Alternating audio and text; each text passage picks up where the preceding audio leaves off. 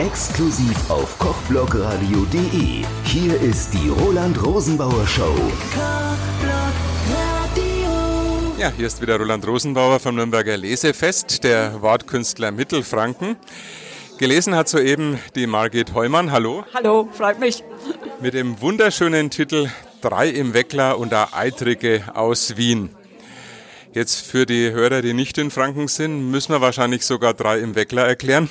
Also drei Weckle kennt man hier wirklich, aber es sind drei kleine Rostbratwürste in einem Semmel, kann man gar nicht sagen, oder? Brötchen. Weckler. Genau, Weckler ist ein Brötchen. Und die Eitriche in Wien? Die Eitrige in Wien ist eine rote Rostbratwurst, die mit Käsestückchen äh, ausgefüllt ist und wenn die erhitzt, gegrillt wird, dann schmelzen die so wahnsinnig interessant nach außen und machen ihrem Namen alle Ehre. Also viel Kulinarisches in der Lesung. Ähm, ist das in den Büchern auch so? Ja, aber das war, glaube ich, schon das meiste Kulinarische da in dem Buch. Ja. In beiden Büchern, glaube ich, ja. Sie haben vorhin so schön einleitend gesagt, immer wenn ich umziehe, schreibe ich ein Buch. Ähm, jetzt gibt es ein Buch, haben wir jetzt gesehen, über Nürnberg und eins über Wien. Welches war zuerst da? Zuerst war Wien. Das, wir sind ungefähr vor zehn Jahren nach Wien gezogen und das Buch ist zwei Jahre danach rausgekommen. Ich habe einfach diese Ersteindrücke immer aufgeschrieben, weil manches sehr anders war, als ich es gewohnt war. Und da habe ich gedacht, wenn ich das jetzt nicht aufschreibe, in fünf Jahren, ist es für mich normal. Also wir müssen dazu erklären, Sie haben zwei Standbeine in zwei Welten, einmal in Franken und einmal in Wien. Genau, so ist es ja. In Nürnberg sind wir jetzt seit zwei Jahren. Aber vorher waren Sie auch in Franken. Vorher waren wir auch in Franken und zwar 30 Jahre auf dem Dorf. So was der große Unterschied war, vom Dorf in die Großstadt zu ziehen.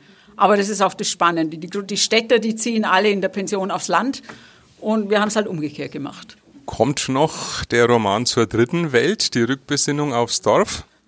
Nein, also so speziell nicht, weil damals, wie ich aufs Dorf gezogen bin, habe ich auch schon aufgeschrieben.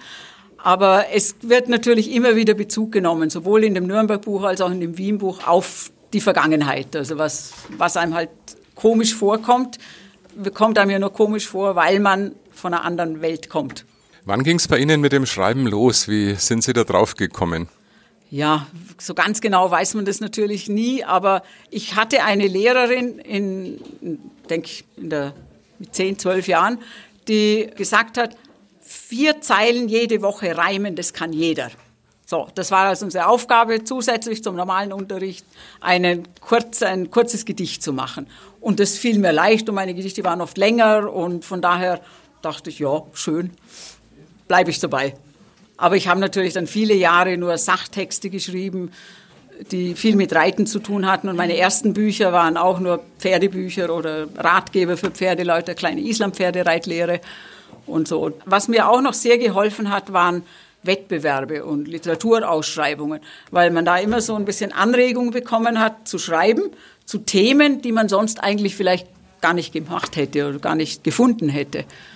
Und wenn dann so ein Text angenommen wurde und in der Zeitung oder auf einer Plattform erschienen ist, dann habe ich immer gedacht, es kann nur am Text liegen, der, der denen so gefallen hat, weil mich kennt ja keiner.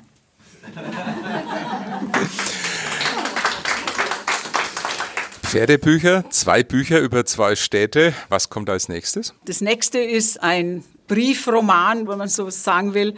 Ich habe an die 100 Originalbriefe, die alle an meine Mutter gerichtet sind, aber es gibt keine Antworten von meiner Mutter, sodass ich mir die jetzt alle ausdenken kann. Also ein Mutter-Tochter-Roman sozusagen. Ja, aber es ist natürlich dann nicht mehr eins zu eins, weil ich verwende, macht, da braucht ein bisschen Romanhandlung auch noch drin und die habe ich mir halt ausgedacht. Wie läuft bei Ihnen der Schreibprozess ab? Erst die Idee, dann handschriftlich, dann Computer oder ganz anders? Also eine Idee muss man schon haben. Also, aber ich schreibe fast nichts mit der Hand. Ich schreibe alles im Computer. Auch wenn ich mir Notizen mache oder ein grobes Gerüst aufstellen will, mache ich alles im Computer. Und Schreiben selber ist bei mir auch nicht zu bestimmten Stunden oder so. Manchmal habe ich Zeit, dann mache ich viel und wenn ich weniger Zeit habe, mache ich eben weniger. Smartphone ein Thema? Ja, also diktieren? Smartphone. Nein, diktieren mache ich gar nicht. Außer jetzt haben wir immer diese, wie dieses Zusammenspiel von Bildern und Text. Da habe ich den ganzen Text aufs Smartphone gesprochen, damit ich es nicht hundertmal lesen musste. Wird jetzt schwierig im Podcast zu erklären, was wir hier auch gesehen haben. Wir haben ja die Geschichten nicht nur gehört, sondern haben die Bilder auch dazu gesehen. Wie ist die Idee entstanden? Ich glaube, das war eben die Idee, so wie Helmut das auch gesagt hat, dass man ein bisschen äh, auflockern sollte, diese sogenannten Wasserglaslesungen, also dass das manchmal ermüdend ist, wenn das zu viel hintereinander ist und dass man da vielleicht was anderes sich ausdenken könnte. Und so neu ist es ja nicht, das gibt es ja schon öfter. Ich bin in Wien sehr oft in Lesungen, das Angebot ist eh riesig und da gibt es alle möglichen Kunststücke dabei. Von Musik bis Bildern, bis Filmen, bis äh, also alles Mögliche. Lesen Sie dann auch in Wien? Ja, also auch, ja. Auch nicht wahnsinnig oft, aber immer wieder. Was steht als nächstes an? Hier in Nürnberg oder die in nächste, Wien? Die nächste Lesung ist hier in Nürnberg in der Rauchschen Buchhandlung am 14.11.